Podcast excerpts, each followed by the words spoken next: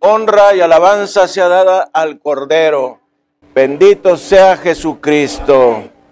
Gran mensaje de la palabra de Dios el día de hoy, al cual le hemos intitulado Hay lugar para ti. Voltee usted a ver la persona que tienes a un lado y dígale, hay lugar para ti. Y hay un himno cristiano muy antiguo que se llama Hay lugar para ti. Hay lugar para ti. Y nos dice la palabra de Dios en el libro del Génesis, en el capítulo 6, a partir del versículo 6. Génesis 6, 5 y siguientes. ¿Qué nos dicen? Y vio Jehová que la maldad de los hombres era mucha en la tierra y que todo designio de los pensamientos del corazón de ellos era de continuo solamente el mal. Y se arrepintió Jehová de haber hecho hombre en la tierra y le dolió en su corazón. Y dijo Jehová, traeré de sobre la faz de la tierra a los hombres que he creado, desde el hombre hasta la bestia y hasta el reptil y las aves del cielo, pues me arrepiento de haberlos hecho. Pero Noé halló gracia ante los ojos de Jehová. Y nos dice la palabra en el versículo 11, y se corrompió la tierra delante de Dios, y estaba la tierra llena de violencia. Y miró Dios la tierra, y aquí que estaba corrompida, porque toda carne había corrompido su camino sobre la tierra. Dijo pues Dios a Noé, he decidido el fin de todo ser, porque la tierra está llena de violencia a causa de ellos, y he aquí que yo los destruiré con la tierra. Y los hijos de Dios decimos, te alabamos Señor. Vamos a orar. Padre, Señor del cielo y de la tierra, te damos infinitas gracias por tu palabra preciosa, porque nos dices, pero Noé halló gracia ante los ojos de Jehová. En medio de todas esas generaciones de pecado que había en la tierra, un hombre halló gracia ante los ojos de ti. Y cada uno de nosotros queremos hallar gracia delante de tus ojos y ser librados del juicio inminente que está por venir. Te lo pedimos, Padre, en el precioso nombre de Jesucristo. Y los hijos de Dios decimos, amén. Alabemos al Señor. Gracias, Señor. Bendito y alabado sea Jesucristo.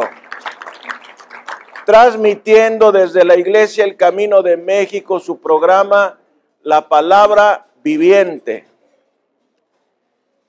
En esta ocasión estamos compartiendo un mensaje al cual le hemos puesto dos títulos uno de ellos, hay lugar para ti. Y el otro es el hombre que salvó a su familia. Lo primero que nos llama la atención en este capítulo 6 es que hubo un hombre que halló gracia ante los ojos de Dios. Voltee usted a ver la persona que tiene a un lado y dígale, hubo un hombre que halló gracia ante los ojos de Dios.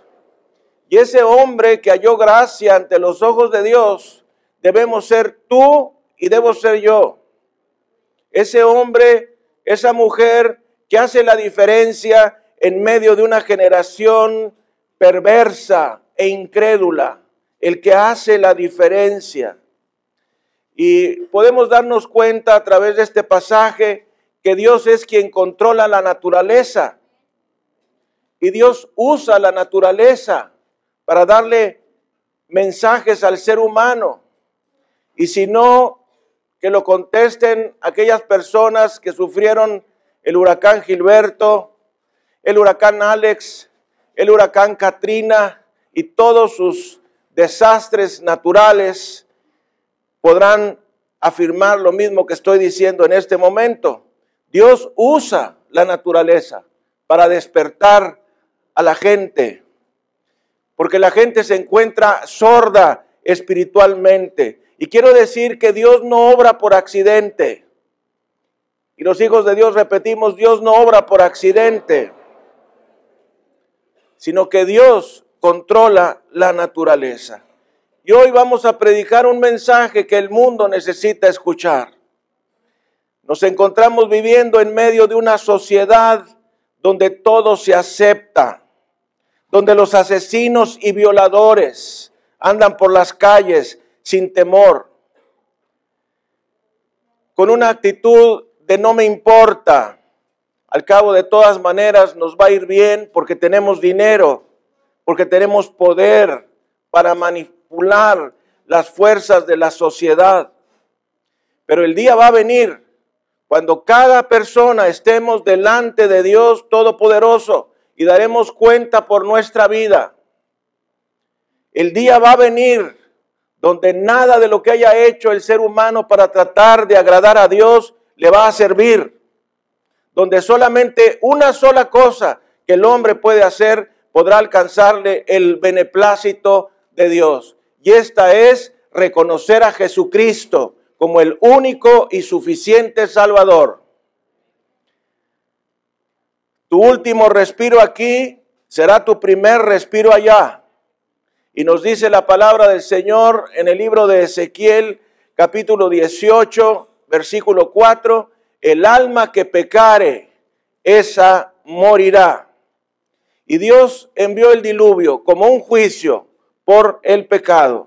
Nos dice Génesis 6, 13, dijo pues Dios a Noé, he decidido el fin de todo ser, porque la tierra está llena de violencia a causa de ellos.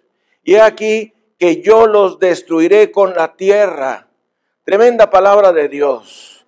Y saben, cuando uno está leyendo el libro de Génesis, a partir del capítulo 3, 4, 5, llegamos al capítulo 6, vamos a encontrar una diferencia. Y esta diferencia es que Noé hizo la diferencia. Hasta Noé se vencieron 900 años de la maldición de Dios a Adán y a su descendencia. 900 años hay desde Adán hasta Noé. Y hasta Noé Dios había prohibido que se utilizasen herramientas para labrar la tierra. ¿Qué quiere decir esto? Que ellos tenían que labrar la tierra con las manos. No había otra forma, porque Dios había ordenado esta maldición y nadie pudo utilizar herramientas hasta Noé. Y Noé fue la primera persona que empezó a utilizar herramientas para fabricar el arca, el arca de la salvación. Y el arca es un tipo de Jesucristo. Voltee usted a ver la persona que tiene a un lado y dígale, el arca es un tipo de Jesucristo. Es decir, es una figura, es una comparación del Señor Jesús. El que está dentro del arca se salva. El que está fuera del arca se pierde.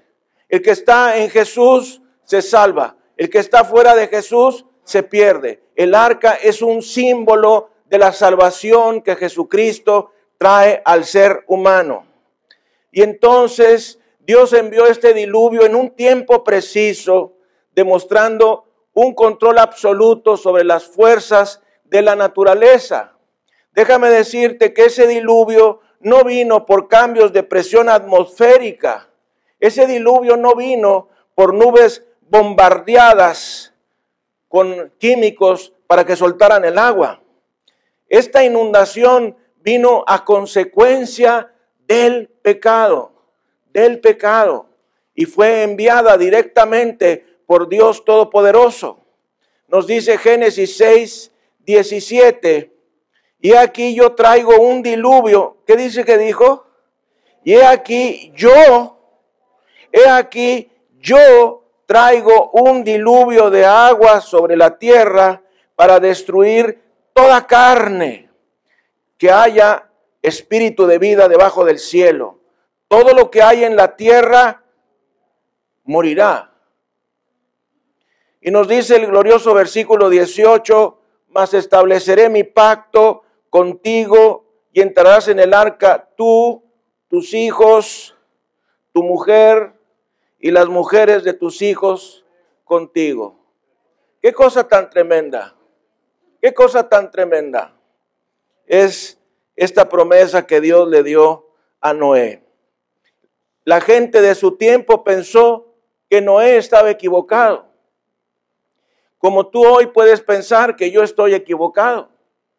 Pero realmente el equivocado es el que no predica que hay un juicio de parte de Dios.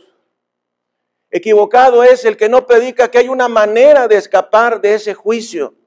Y ese juicio puedes librarlo por medio de Jesucristo, nuestro Señor y glorioso Salvador. Una mentira es no avisar a las gentes del juicio que vendrá.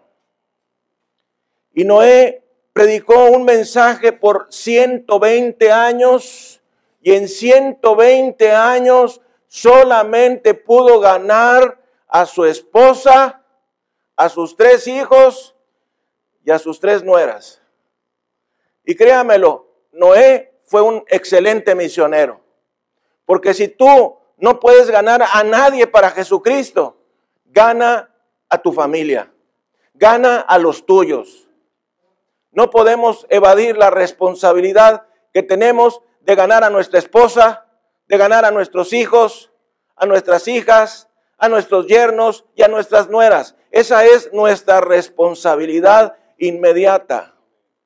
Antes de pensar que tenemos una responsabilidad a todas las naciones, debemos de pensar también que tenemos una responsabilidad inmediata con aquellos con quienes compartimos el techo y el alimento. Noé en 120 años no ganó a nadie más que a su familia. Y yo quiero preguntarte hoy en el nombre de Jesucristo, ¿a quién has ganado tú? ¿Has ganado otras personas? Qué bueno. Ahora déjame preguntarte, ¿has ganado a tu familia? ¿Tu familia es salva? ¿Tu familia es salva? Es nuestra responsabilidad ganar a los nuestros, como Noé, que ganó a los suyos. Debe ser un cargo tremendo en nuestro corazón. ¿Por qué? Porque nosotros no controlamos las vidas de las personas. Las personas están alrededor nuestro muy poco tiempo. Nuestro padre, nuestra madre, nuestros hermanos están muy poco tiempo con nosotros. Tenemos que ganarlos para Jesucristo, porque el juicio de Dios viene. Y esta enseñanza respecto al hombre que salvó a su familia tiene mucho que ver con el tiempo que estamos viviendo. Porque el tiempo que estamos viviendo es un tiempo de desgracia, es un tiempo de pecado, es un tiempo de falsas arcas que el hombre ha provisto para poder alcanzar salvación fuera de Jesucristo. ¿Qué es lo que nos enseña el arca de Noé? El arca de Noé nos enseña que el tiempo de gracia está por terminar. Voltee usted a ver la persona que tiene a un lado y dígale, el tiempo de gracia está por terminar. Y aquí debo decirle algo que a lo mejor algunos no saben. Dios ha dividido los tiempos en dispensaciones. Alguien diga dispensaciones. Dispensaciones. ¿A qué te suena dispensación? A perdón. A dispensa, dispensaciones. Dios ha dividido los tiempos en dispensaciones. El día de hoy nos encontramos en el sexto tiempo, que es la dispensación de la gracia, la dispensación de la iglesia o dispensación del Espíritu Santo. También debo decir que cada dispensación termina con una prueba y con un juicio. Cada dispensación termina con una bendición y con un juicio. La dispensación que estamos viviendo ahora termina con que si tú quieres, puedes ser salvo por la gracia de Jesucristo. Pero también esta dispensación termina en un juicio y ese juicio es la tribulación. Entonces, todas las personas que estamos viviendo en estos tiempos, que se iniciaron en el momento mismo en que Jesucristo nuestro Señor ascendió a los cielos y fue derramado el Espíritu Santo y continúa ese tiempo a través de todos estos años, va a terminar. Y va a terminar en el momento en que Jesucristo venga por su iglesia. Y aquellos que le hemos aceptado como nuestro Salvador y Señor, vamos a ser arrebatados a los aires. Como nos dice la primera carta a los tesalonicenses en el capítulo 4. Esa carta nos dice claramente que aquellas personas que hemos hecho a Jesucristo, nuestro Salvador personal, vamos a ser arrebatadas en los aires. Que primeramente ascenderán aquellos que murieron en Jesucristo y luego nosotros, los que quedemos, seremos arrebatados juntamente con ellos para recibir al Señor en los aires y así estaremos siempre con el Señor. ¿Qué cosa más tremenda? Cada iglesia que no predica el arrebatamiento está predicando la tribulación. Cada iglesia que no predica el arrebatamiento está predicando la tribulación. ¿Por qué? Porque está exponiendo a todos y cada uno de sus feligreses a irse a la tribulación, a este periodo de prueba tremendo que originalmente, óigalo bien, Dios lo preparó para el pueblo de Israel. Porque uno de los nombres de la tribulación es el tiempo de la angustia de Jacob. Es decir, ponga mucha atención que la tribulación Dios no la preparó para los gentiles. La tribulación Dios la preparó para los judíos. Los judíos que no quisieron aceptar a Jesucristo como su Salvador personal en el periodo de la gracia. Entonces, cada iglesia que no predica el arrebatamiento, lo que está predicando es la tribulación. Es decir, que sus creyentes vayan a este periodo de prueba por el cual no debían de haber pasado y que estaba preparado para aquellos inconversos judíos. La palabra del Señor nos dice en la segunda de Pedro capítulo 3. Fíjese usted, el apóstol San Pedro fue aquel hombre que se encontraba tan nervioso cuando el Señor Jesucristo fue aprendido y que sacó la espada y le cortó una oreja a Malco, el hijo del, perdón, el sirviente del sumo sacerdote. Este hombre brusco, este hombre incontrolable, este hombre violento, ese que nos dice esto. Fíjese, segunda de Pedro, capítulo 3, versículos 3 y siguientes. Sabiendo primero esto, que en los posteros días, estos son los posteros días. No esperes que va a haber otros días. Estos son los postreros días. Si hoy la iglesia de Jesucristo no se pone las pilas ya no tiene caso que se las ponga. Este es el momento para ponernos las pilas. Estos son los postreros tiempos. Vendrán burladores andando según sus propias concupiscencias y diciendo, ¿dónde está la promesa de su venida? Porque desde el día en que los padres durmieron, todas las cosas permanecen así como desde el principio de la creación.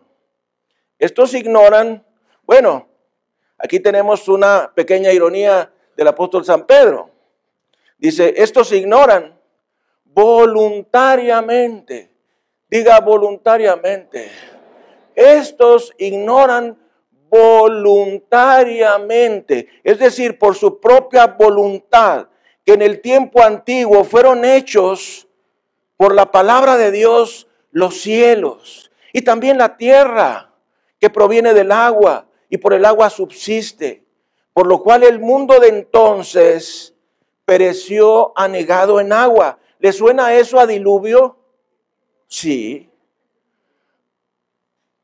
Pero los cielos y la tierra que existen ahora están reservados por la misma palabra, guardados para el fuego en el día del juicio y de la perdición de los hombres impíos. Mas, oh amados, no ignoréis esto, que para con el Señor un día es como mil años y mil años como un día. El Señor no retarda su promesa, según algunos la tienen por tardanza, sino que es paciente para con nosotros, no queriendo que ninguno perezca, sino que todos procedan al arrepentimiento. Sea el nombre de Jesucristo bendito. Entonces, pues Dios nos está hablando que hay un día de juicio y que debemos de estar listos para ese día de juicio. Y hay una sola manera en que nosotros podemos prepararnos y es teniendo a Jesucristo en nuestro corazón como nuestro Salvador y Señor personal. Esa es la manera de prepararnos. La iglesia ha estado predicando por dos mil años esto que estoy diciendo, pero el tiempo está terminando. Ponga mucha atención que Dios dice, pero para el Señor un día son como mil años y mil años como un día. Para aquellos que no tienen muy en mente en qué fecha estamos viviendo, estamos viviendo en el año 6000 después de la creación de Adán. Seis es el número del pecado, seis es número de juicio, seis es el número de la tribulación, seis, seis, seis es el número del anticristo. Entonces, mil años como un día, un día como mil años, seis mil años desde la creación de Adán hasta este día, lo que sigue es la tribulación, la tribulación. De modo que el Señor Jesucristo regresará en los aires por aquellos que le hemos recibido como nuestro Salvador personal. Pero el arca de la salvación se está cerrando. Y quiero decirles que el que cerró el arca en el tiempo de Noé fue Dios. Dios cerró el arca. No la cerró Noé. Aquellos hombres y mujeres probablemente estuvieron tocando las puertas del arca. Noé, Noé, José, abre la puerta. Noé, abre la puerta. Pero no, Noé no se podía compadecer de ellos porque Dios cerró la puerta. Y es algo que nosotros no entendemos. Dios es justo. Nosotros no somos justos. Dios es compasivo. Nosotros no somos compasivos. Nosotros somos soflameros. Nosotros somos llorones.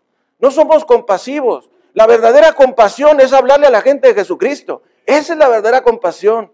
No sobarle a las personas. Sobarle a las personas no es la verdadera compasión. La verdadera compasión es ponernos tú y yo delante de Dios en el espejo del Espíritu Santo, confesarnos pecadores, arrepentirnos, invocar la sangre de Jesucristo. Eso es el efecto de la compasión.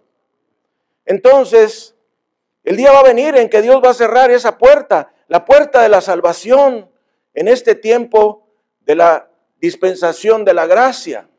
Y eso no tarda en suceder. Génesis 7:16 le dice lo que le estoy diciendo en este momento. Fíjese usted, aquí está la base bíblica. No fue Noé quien cerró la puerta, fue Dios. Génesis 7, versículo 16. Y los que vinieron, macho y hembra de toda carne vinieron como le había mandado Dios, y Jehová le cerró la puerta. ¿Qué dice que dijo?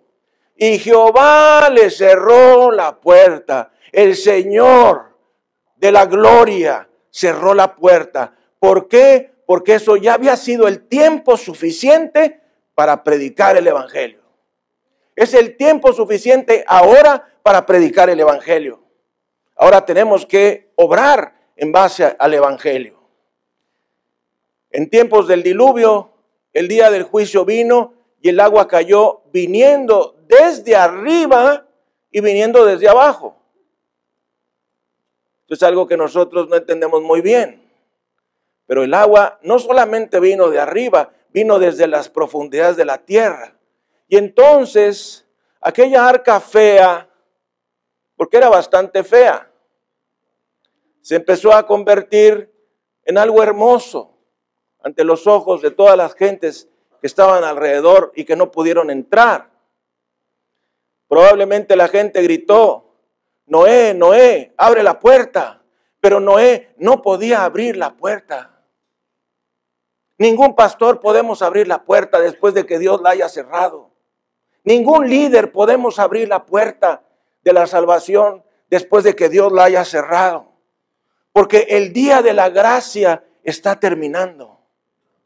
El día de la gracia está terminando. El tiempo para predicar está terminando. El tiempo para ser salvos está terminando. Mucha gente piensa, yo voy a vivir mi vida a mi manera y ya cuando me esté muriendo, ya cuando esté viejito, entonces me voy a arrepentir y voy a invitar a Jesucristo a entrar a mi corazón. ¿Y quién te asegura que vas a estar vivo y consciente para poderlo hacer? Nadie, nadie. Cada gota de agua que cayó durante el diluvio fue un mensaje de Dios que decía, yo soy Dios Todopoderoso, yo estoy a cargo y ustedes me responderán porque yo soy el juez de toda la tierra. ¿Sabe? Muchas personas se asustan cuando oyen truenos.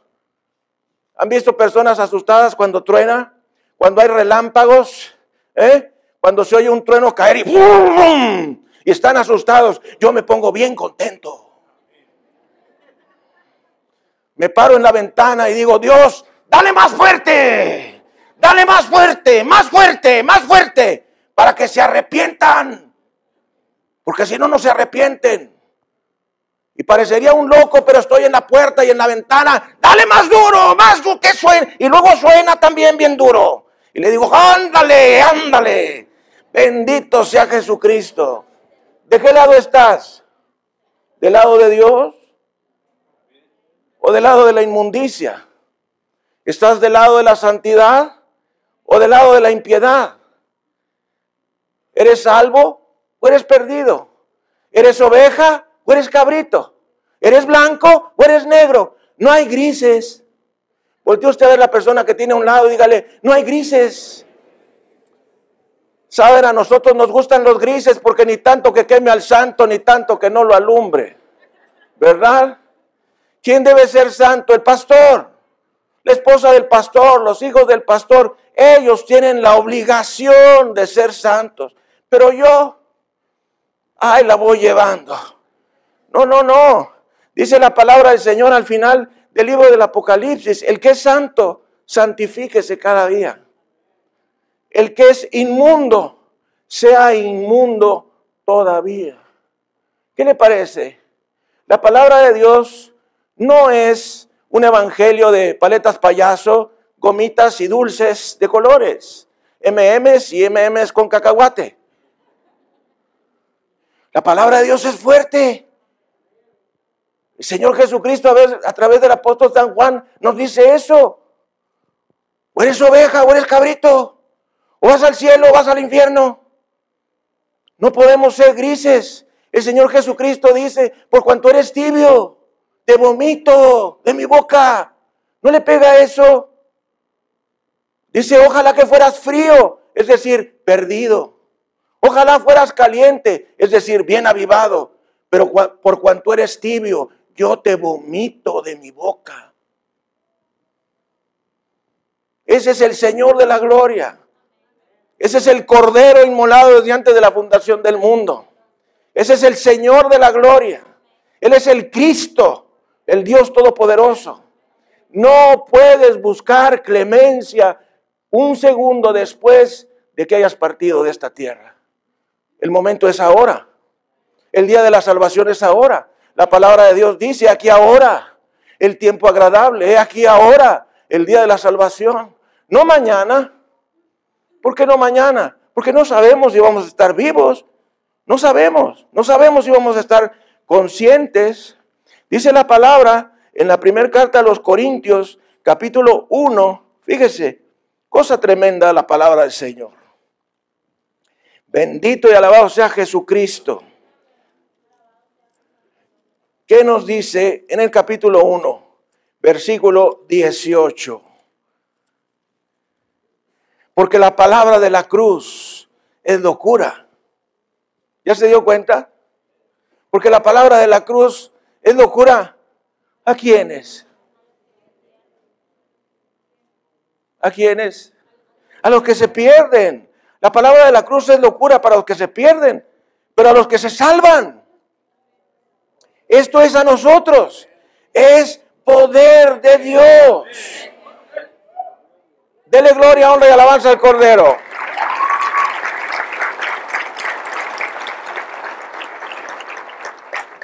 Yo me acuerdo de una persona que decía, ¿a poco? ¿A poco? ¿A poco nada más? porque uno tiene convicción de pecado, se arrepiente, le pide perdón a Dios y pide ser lavado con la sangre de Jesucristo, se vuelve salvo.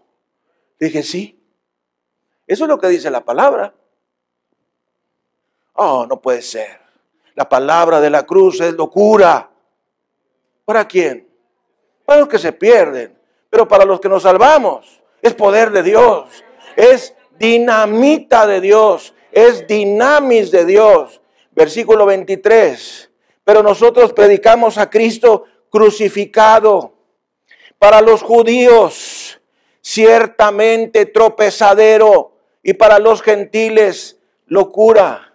Más para los llamados, así judíos como griegos, Cristo, poder de Dios y sabiduría de Dios. Bendito y alabado sea Jesucristo Gracias Señor. Fíjese usted. Gracias, gracias Jesús. Versículo 25. Porque lo insensato de Dios es más sabio que los hombres. Y lo débil de Dios es más fuerte que los hombres. Bendito sea Jesús. ¿Saben? Dios pudo salvar mejores personas que nosotros. ¿Lo has pensado? Dios pudo salvar gente muy rica y archimillonaria. Dios pudo salvar gente súper inteligente y súper sabia, pero nos escogió a nosotros. Y dice la palabra, pues mirad hermanos, vuestra vocación, que no sois muchos sabios según la carne, ni muchos poderosos, ni muchos nobles, sino que lo necio del mundo escogió Dios para avergonzar a los sabios y lo débil del mundo escogió Dios para avergonzar a los fuertes. Y lo vil del mundo y lo menospreciado escogió Dios y lo que no es para deshacer lo que es a fin de que nadie se jacte en su presencia. Ninguno de nosotros nos podemos jactar en la presencia de Dios. Decía un maestro mío de la Biblia, de sanidad divina, me decía, Dios pudo escoger mejores pastores que nosotros, pero nos escogió a nosotros.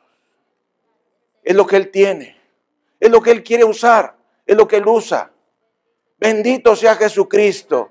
Gracias a Dios. La segunda enseñanza que tenemos respecto al arca es que el arca era el único medio de salvación. No había dos arcas, no había tres arcas, ni cuatro arcas, nomás había una sola arca. Y cada persona, cada animal, cada pájaro de la tierra, tenían que estar dentro del arca, representados en esas dos parejas, porque todo lo que quedó afuera pereció ahogado. Y el agua cubrió la tierra por 120 días. Y la Biblia dice que cada cosa que respira pereció ahogada. El arca, esa arca fea, era el único medio de salvación. Piensa en Jesús, en la cruz del Calvario.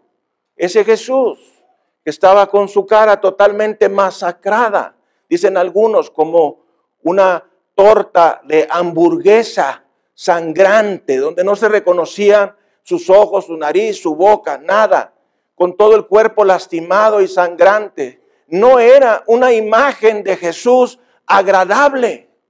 De la misma manera que el arca tampoco era algo agradable a la vista.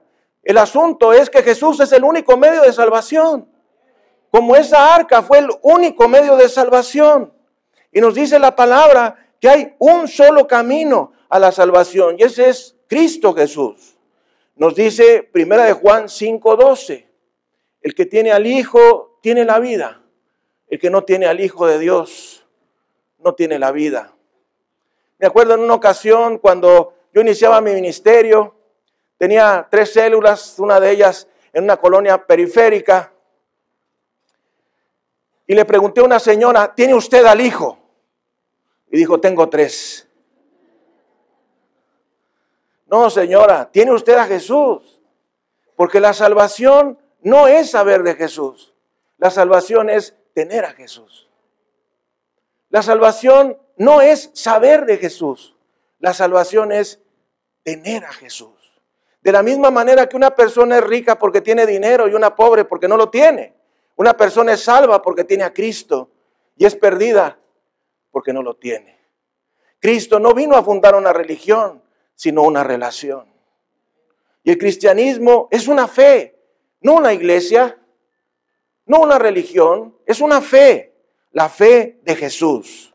Y nos dice Hechos 4:12, porque ningún otro hay salvación, porque no ha sido dado otro nombre a los hombres por el cual puedan ser salvos.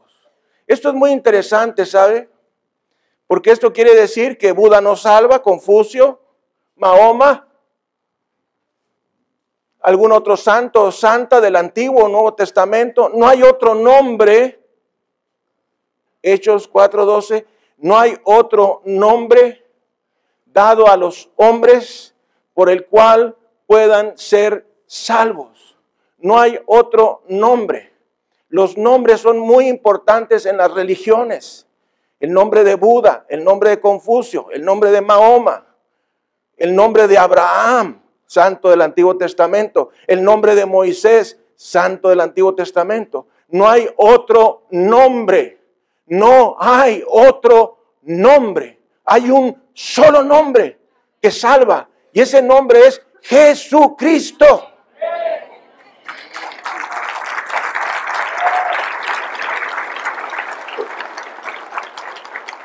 Vuelvo a decirle, puede ser que esa cruz no sea detestable. Sin embargo, es el único camino a Dios. Es el puente entre el pecado y la salvación. Jesucristo, la cruz del Calvario. Jesús dijo, yo soy el camino y la verdad y la vida. Nadie, nadie, nadie viene al Padre sino por mí. Segunda Timoteo capítulo 3, versículos 1 al 5. Sea el nombre de Jesucristo bendito. También debes saber esto, que en los postreros días vendrán tiempos peligrosos, porque habrán hombres amadores de sí mismos, avaros, vanagloriosos, soberbios, blasfemos, desobedientes a los padres, ingratos, impíos sin afecto natural, implacables, calumniadores, intemperantes, crueles, aborrecedores de lo bueno, traidores, impetuosos, infatuados, amadores de los deleites más que de Dios, que tendrán apariencia de piedad, pero negarán la eficacia de ella. A estos evita. A estos evita. Bueno, estas características del ser humano de los postreros días son los seres humanos que estamos viviendo el día de hoy. Todas estas características, avaros, amadores de sí mismos, vanagloriosos, soberbios, blasfemos, desobedientes a los padres, ingratos, impíos, sin afecto natural, implacables, calumniadores, intemperantes, crueles, aborrecedores de lo bueno, traidores, impetuosos, infatuados, amadores de los deleites más que de Dios, con apariencia de piedad. Esa es Ese es el perfil del ser humano del día de hoy. Pero el humanismo, que es la filosofía de estos tiempos, dice que el hombre es bueno, que el hombre es bueno. Cristo dice que el hombre es malo. Romanos 3:10, no hay justo ni a un uno. Todos pecaron y están destituidos de la gloria de Dios. Y el hombre dice que el ser humano es bueno. Dios dice, Jesús dice, que del interior del corazón del hombre salen los hurtos, los malos testimonios, las blasfemias, los asesinatos, etc. Entonces Jesús dice que el hombre es malo. El ser humano dice que el hombre es bueno. ¿A quién le haremos caso? A Jesús. La religión engaña. Cualquier religión va a decepcionar, porque solo Jesús es el que no engaña. El hombre ha vendido su alma a un concepto que produce ruina y destrucción. Cada ser humano no es Superman.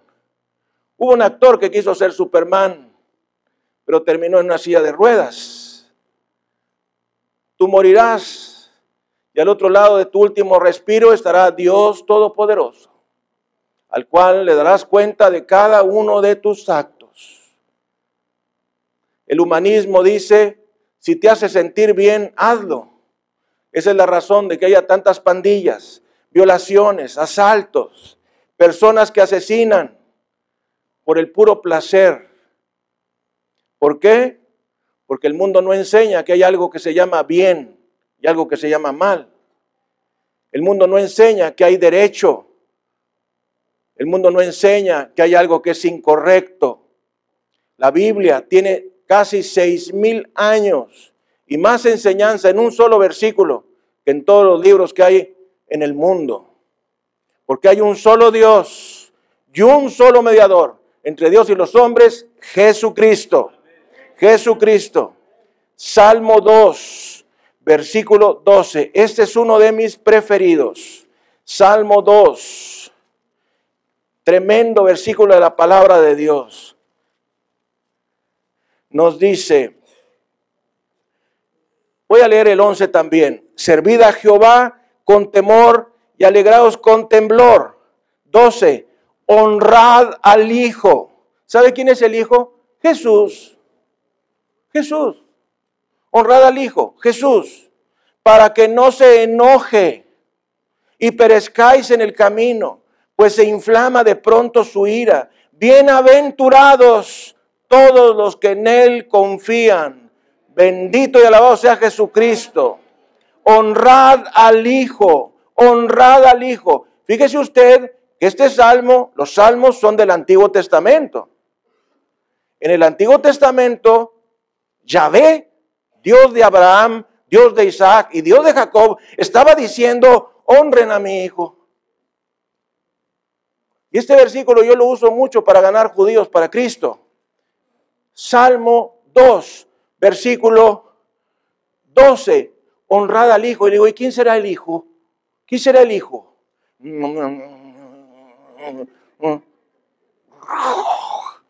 Nada más uno, Jesucristo. Pídeme y te daré las naciones. Le dijo Yahvé a Jesús. Entonces, honrada al Hijo, porque para que no se enoje, y perezcáis en el camino, pues se inflama de pronto su ira. Bienaventurados los que en Él confían. Jesús hoy es nuestro Salvador. Mañana Jesús será el juez. ¿Entienden la diferencia? Hoy Jesucristo es nuestro Salvador. Mañana Jesucristo será el juez. Eso es lo que dice el Evangelio de San Juan en el capítulo 5 todo el juicio se lo ha dado al Hijo, al Hijo, para que todos honren al Hijo como honran al Padre.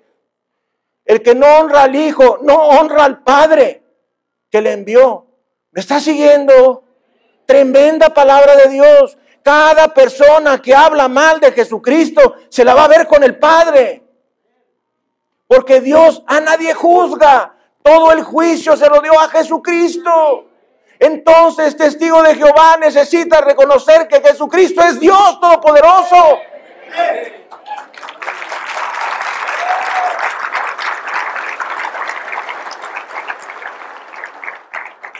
Primera de Juan 5:20.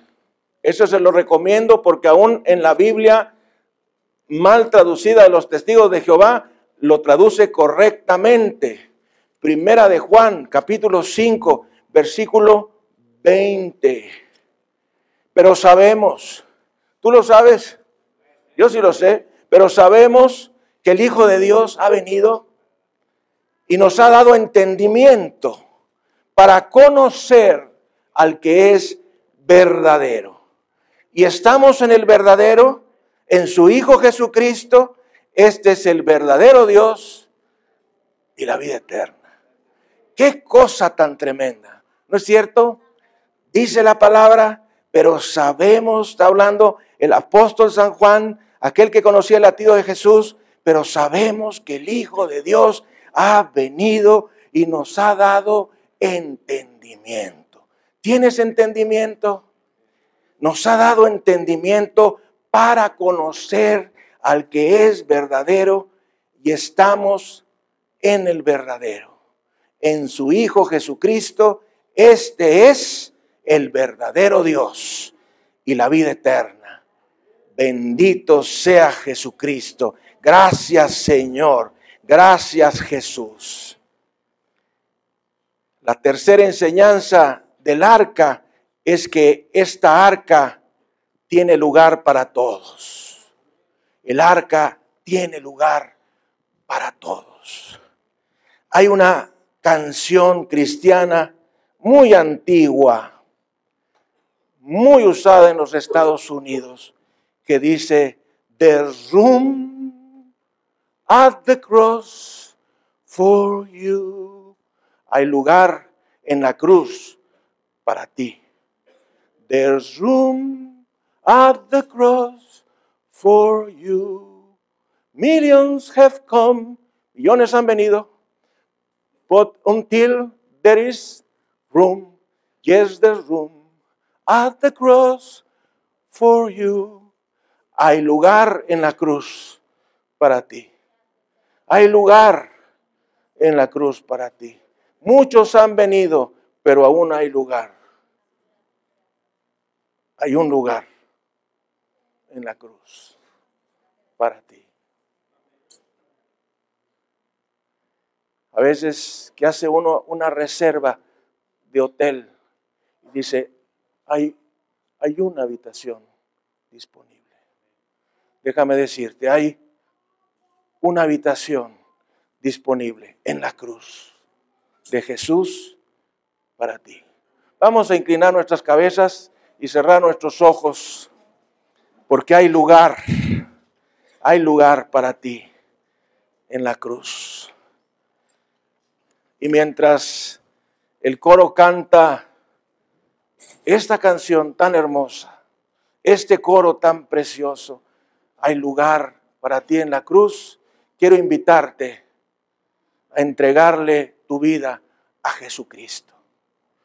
Si no te sientes seguro de tu salvación, si sientes la menor duda de que tú no tengas a Jesús en tu corazón, quiero decirte, hay lugar, hay lugar para ti en la cruz.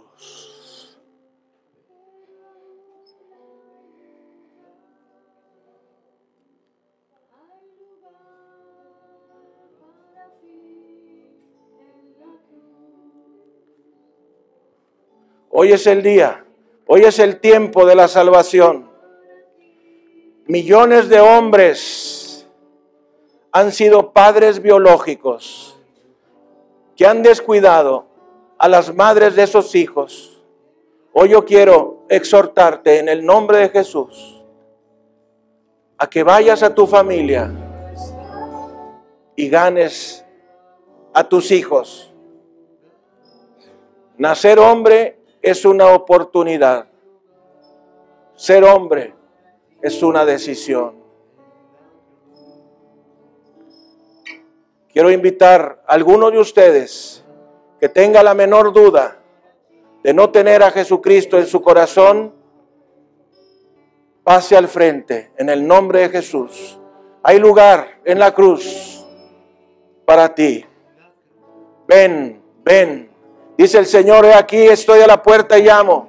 Si alguno oye mi voz y abre la puerta, yo entraré a él y cenaré con él y él conmigo. Hay lugar en la cruz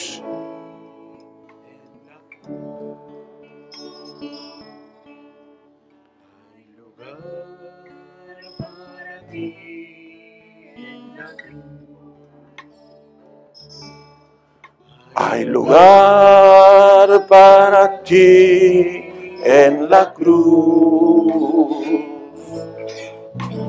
Muchos ya están, pero aún hay lugar. Hay lugar para ti en la cruz. Hay lugar para ti en la cruz. Hay lugar para ti en la cruz. Muchos ya están, pero aún hay lugar. Hay lugar para ti en la cruz. Gracias Señor. Ahí donde usted está, vamos a orar juntos. Ore junto conmigo, Dios Todopoderoso. Perdóname por tener una religión, pero no tengo una relación personal. Hoy, Señor, Estoy decidido a arrepentirme de mis pecados. Señor, te he ofendido tanto. Mi mente está llena de planes que no he puesto delante de ti. Mis ojos te han ofendido con imágenes que tú detestas. Mis oídos se han recreado de música y de ruidos que tú aborreces. Mis manos las he llevado al pecado. Mi corazón ha estado lleno de rencor, odio, ira, vanidad, soberbia, resentimiento.